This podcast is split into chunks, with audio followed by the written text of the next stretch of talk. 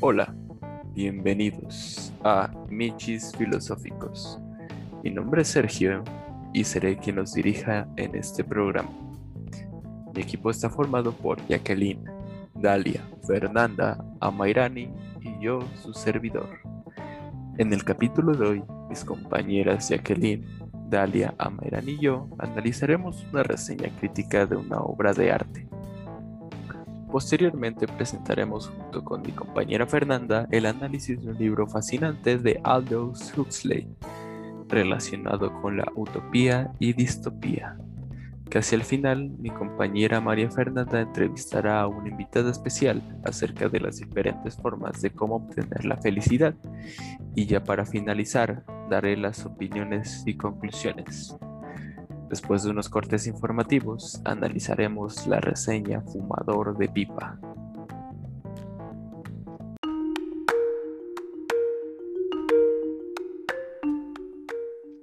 Soy el único sobreviviente en una guerra bacteriológica que ha asolado el planeta y convertido el resto de los humanos en vampiros. Mi vida se ha reducido en asesinar el máximo número de estos seres sanguinarios durante el día y soportar la asodio cada noche. ¿Podré sobrevivir? ¿Lograré encontrar una cura a la enfermedad? ¿Habrá otros sobrevivientes? Descubren en el libro Soy leyenda, ya disponible.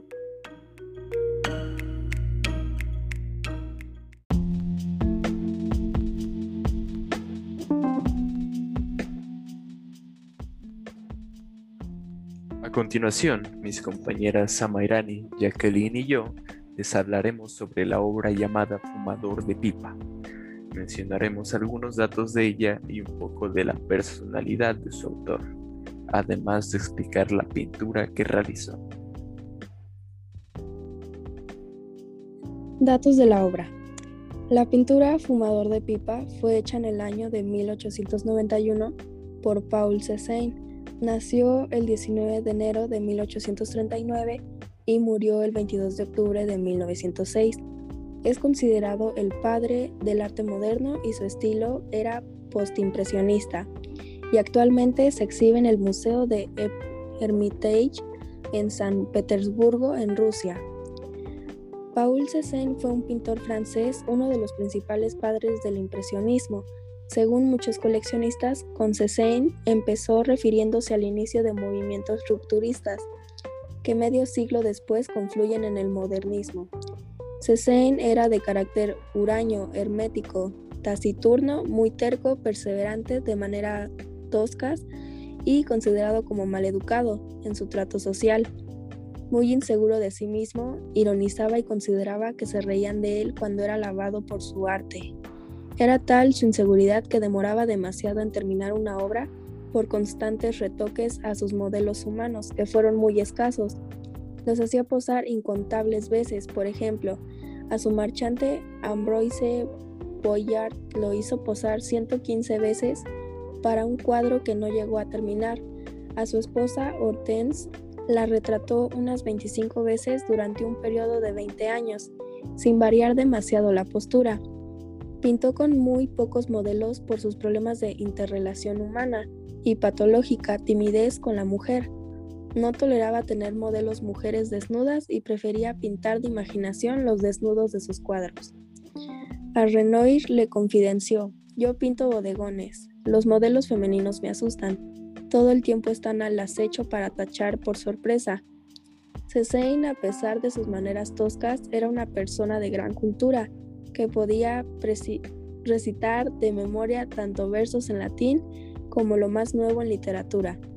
El permanente alarde de inconformismo ha de ser interpretado como una protesta ante los convencionalismos al que Cézanne trataba de contraponer una genialidad todavía muy incompleta e incomprendida.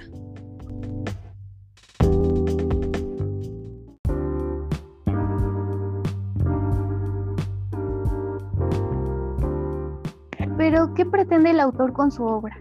Bueno, las figuras de Cézanne parecen estáticas, inexpresivas, casi abstractas, sin que el pintor parezca identificarse con esos campesinos a los que pinta, que parecen aislados de su hábitat cotidiano. No hay, no hay una descripción naturalista del espacio o de una situación concreta, y en su quietud y aislamiento, incluso dentro del grupo, estas figuras parecen simbolizar al creador solitario que fue siempre Cézanne, contribuyendo así al mito. Igualmente impresionante es la segunda serie, la de Fumadores de Pipa, representada por cuatro lienzos procedentes de la propia Courtland y el Museo Pushkin de Moscú. Para esos y otros cuadros, Cézanne utilizó también como modelos a los campesinos locales, que representaban para él como el equivalente humano de la montaña de Sainte-Victorie. Me gusta sobre todo el aspecto de la gente que ha envejecido sin romper con las viejas costumbres, escribió el pintor en cierta ocasión. Una joya de pequeña exposición es en suma esta de la Courtland que tanto puede ayudarnos a comprender a uno de los pintores más influyentes del arte moderno. El protagonista de la pintura es un joven agricultor quien accedió a posar por un módico precio. El autor dedica tres cuadros a este joven campesino de rostro quemado por el sol, trabajador de la propiedad de Bouffan, el cual al mirarlo llama su atención y lo elige como el protagonista de los cuatro contemporáneos al jugador de cartas. El joven está sentado en el estudio que el pintor se organizó en la residencia de la familia, posando parcialmente para él. En esta etapa el artista estaba en la cúspide de su trabajo, así que quiere retratar felicidad e impresionista con la paleta de colores brillantes y vivos de sus cuadros hechos en 1890 a 1905.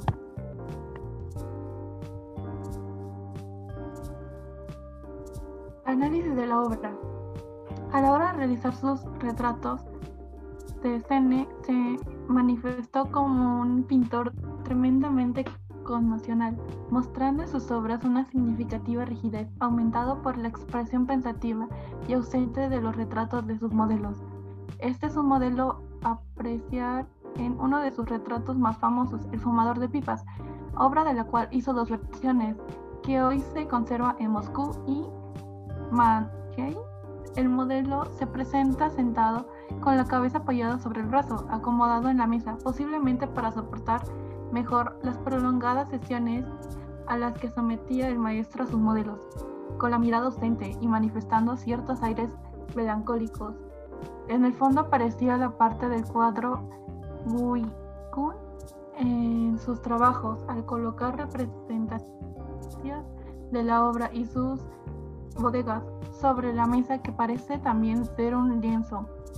Como observamos en la doble esquina superior de la tela, de Sane emplea una variedad gama cromática que va desde el azul amarillo pasando por el violeta, el verde o el marrón, utilizando una camiseta del campesino con botones de muestra de una variedad.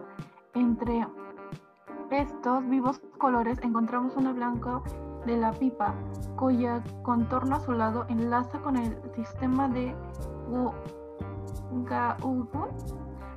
Los pinceles con las que han sido ampliados los colores, cada vez más los autónomos tendiendo a las facetas que serán caracterizadas del cubismo.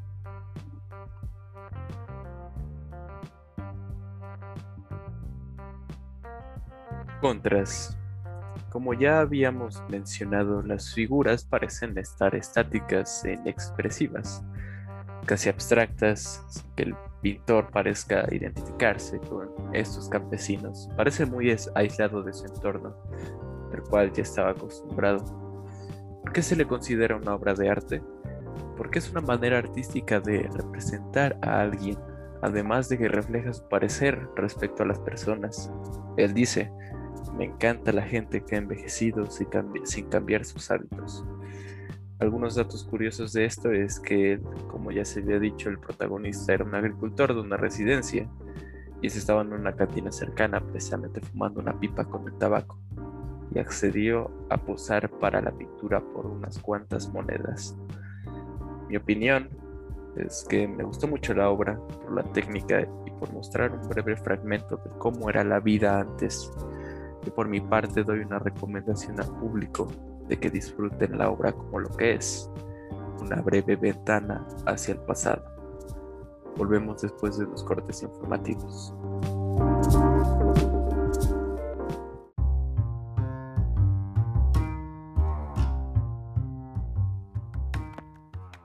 HBO decidió confiar en Jamie Barani para ocuparse de la nueva adaptación de Fahrenheit 451, que hoy estrena la cadena norteamericana.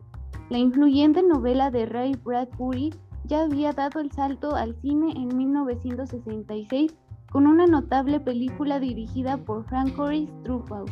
Pero desde entonces, lo más destacable fue una versión teatral en la que participó el propio escritor.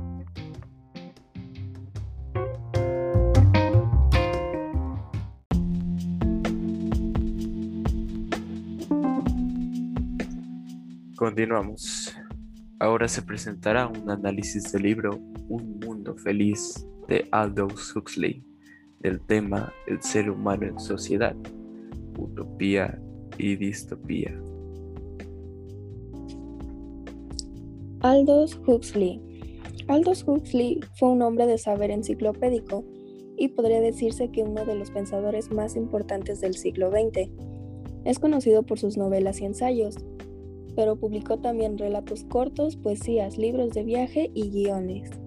A través de sus novelas y ensayos, ejerció como crítico de los roles, convenciones, normas e ideales sociales.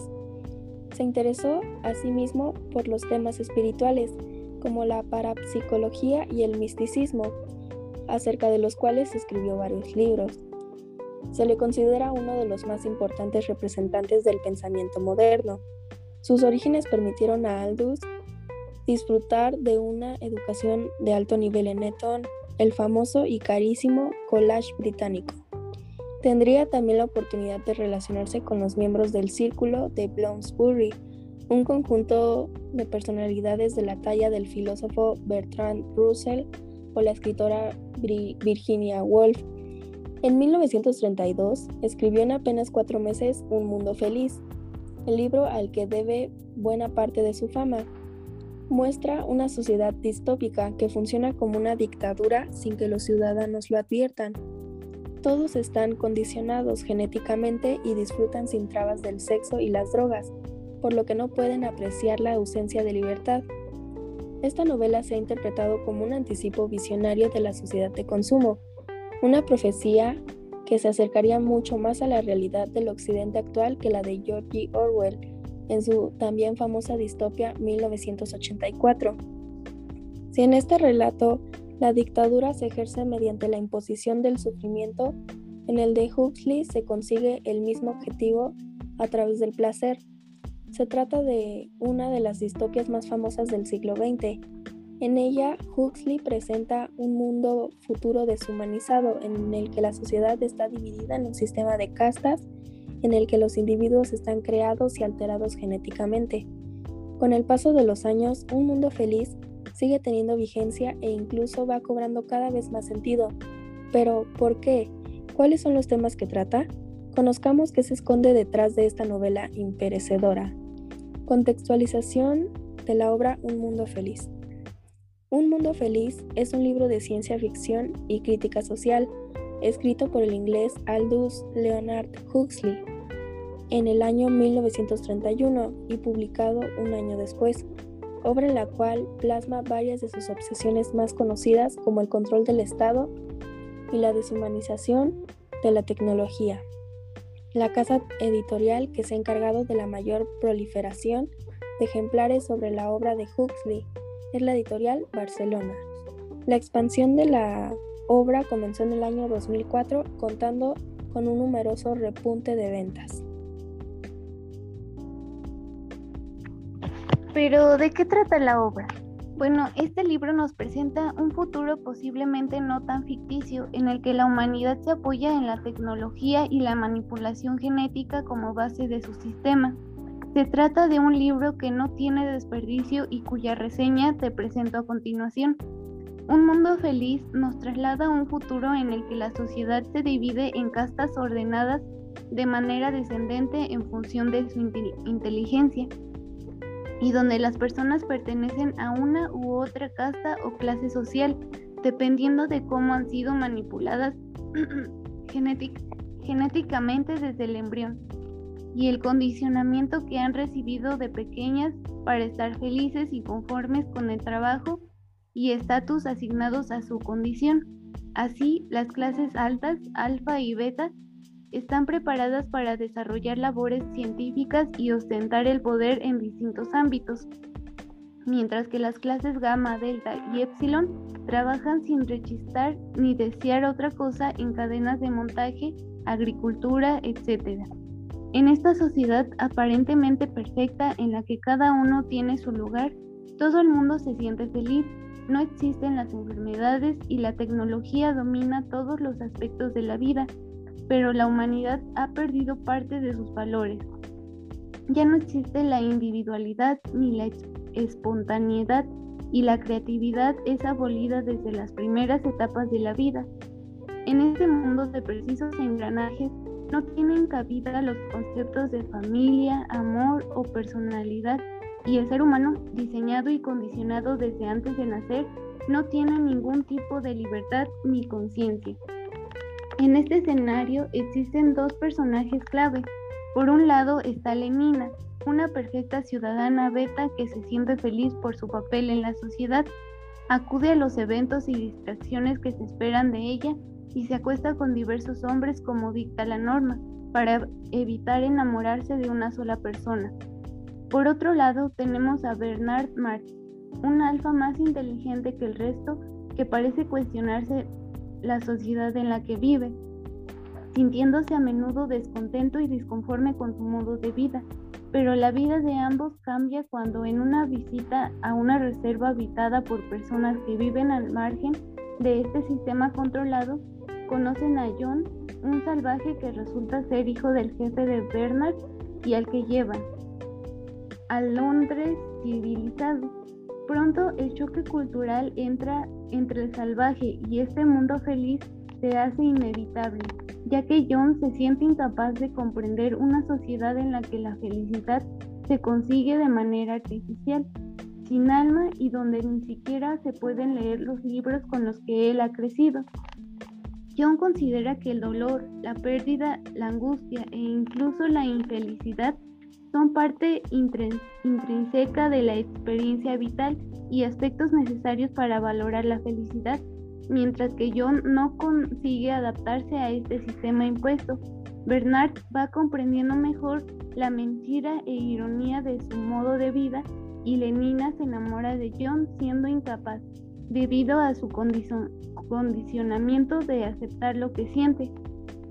Un mundo feliz es un libro profundamente reflexivo que pone en tela de juicio los supuestos beneficios de una sociedad exageradamente fundamentada en la tecnología y la manipulación genética, y que hace frecuentes guiños a personajes históricos como Henry Ford, Lenin, Karl Marx y William Shakespeare.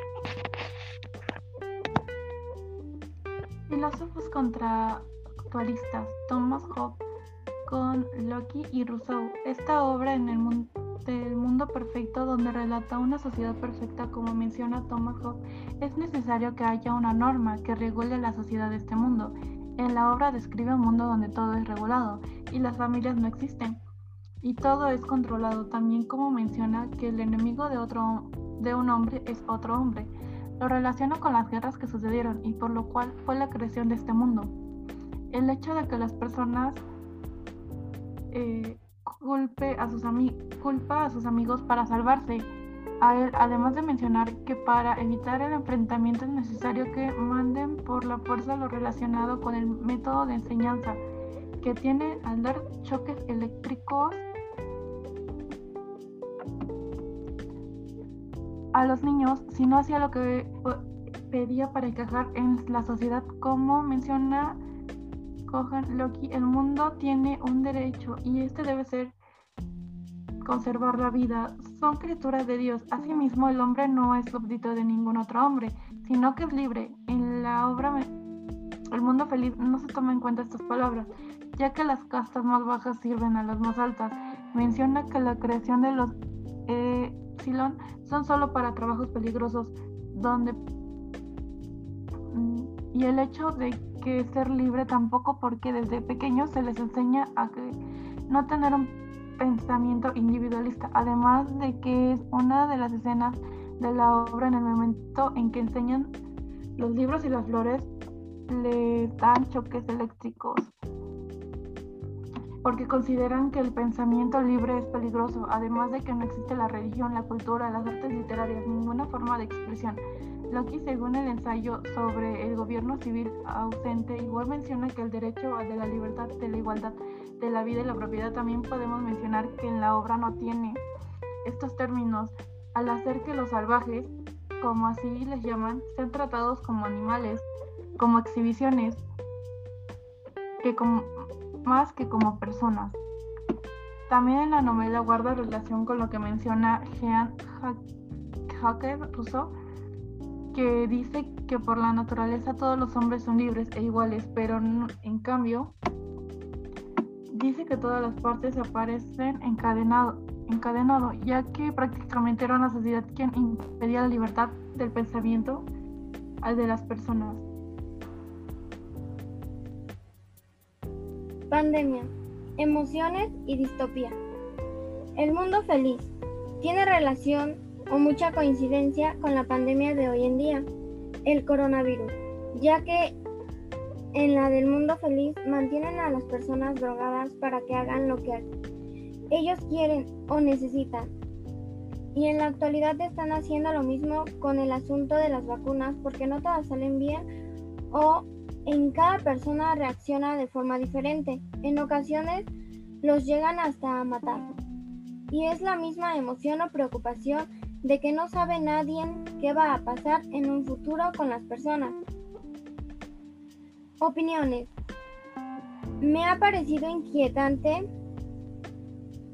Hoy en día se prima más el pertenecer a grupos sociales más que el desarrollo de la propia individualidad y el derecho a decidir de forma personal e individual.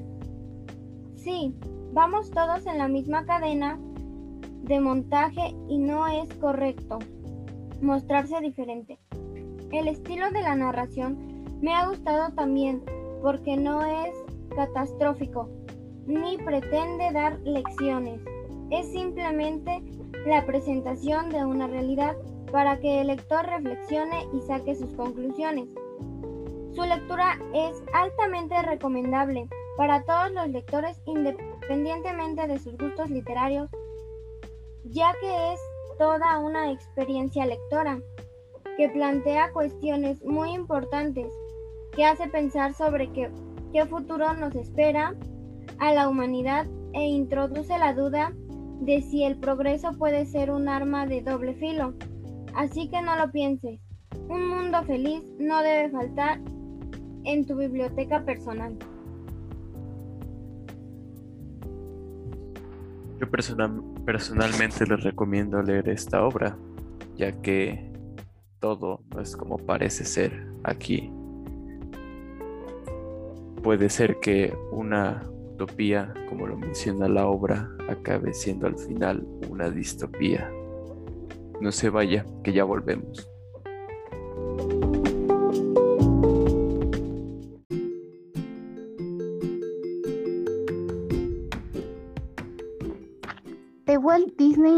Studios llega una comedia de aventuras ambientada en la moderna metrópolis mamífera de Zootopia.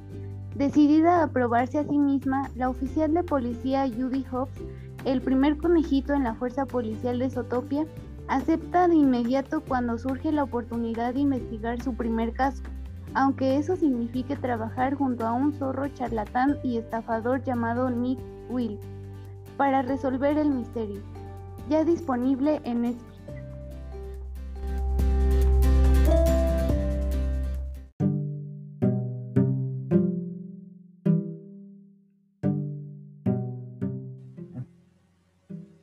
Buenas tardes, Ashley. Bienvenida a Mishis Filosófico. Gracias por tu tiempo. Hola, muchas gracias a ustedes. Este día vengo a hacerte unas preguntas acerca de la felicidad ya que hay distintas formas de obtenerla. Para comenzar, ¿cuál es el objetivo de la vida según Epicuro?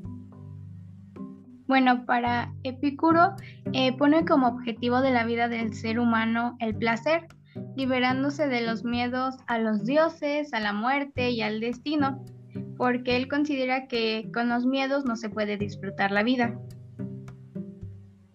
Hablando de la dignidad de ser feliz, ¿de qué depende la felicidad? La felicidad no depende de los demás, ya que considero que la felicidad depende de nosotros mismos. Mm, ¿Qué entiendes por hedonismo y cómo se puede obtener? Bueno, por hedonismo, todas aquellas que tienen en común que el placer desempeña un papel central en ellas y se pueden obtener aumentando el placer y disminuyendo el dolor. ¿Qué dicen los cínicos sobre la felicidad? Bueno, según la doctrina de los cínicos, la única preocupación del hombre debe ser la virtud, ya que solo a través de ésta se puede alcanzar la felicidad. ¿Qué idea defiende el eudonismo?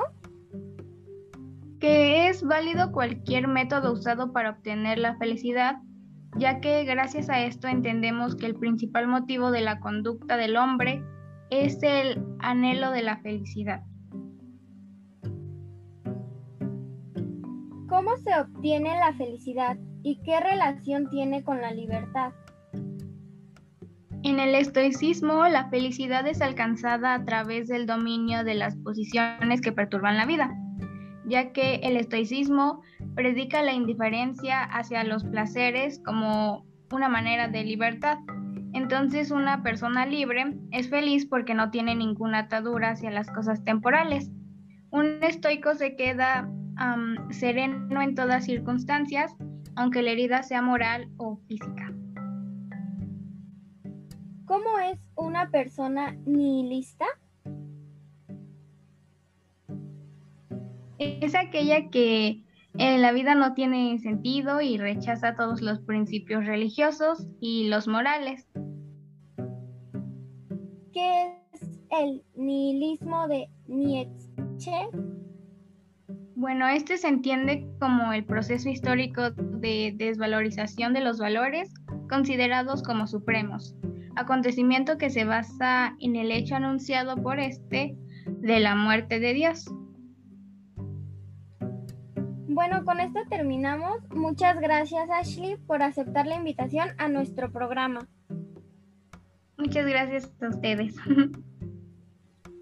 Sería difícil dar una conclusión exacta los temas que ya acabamos de abordar, pero podríamos decir que tenemos de conclusión en cuanto a la filosofía y los razonamientos, que estos son prácticamente ilimitados, ya que como vimos, cada persona tiene su punto de vista y su opinión, diversas opiniones, tanto como el nihilismo, eh, muchas, muchas opiniones acerca de las personas y eso nos hace ser grandes al final de cuentas como humanos, gracias a la enorme diversidad que tenemos entre individuos y la capacidad que tenemos de compartir todas estas cosas y de crear nuevas cosas mejores con lo que ya tenemos. Eso es todo. Muchas gracias. Hasta pronto.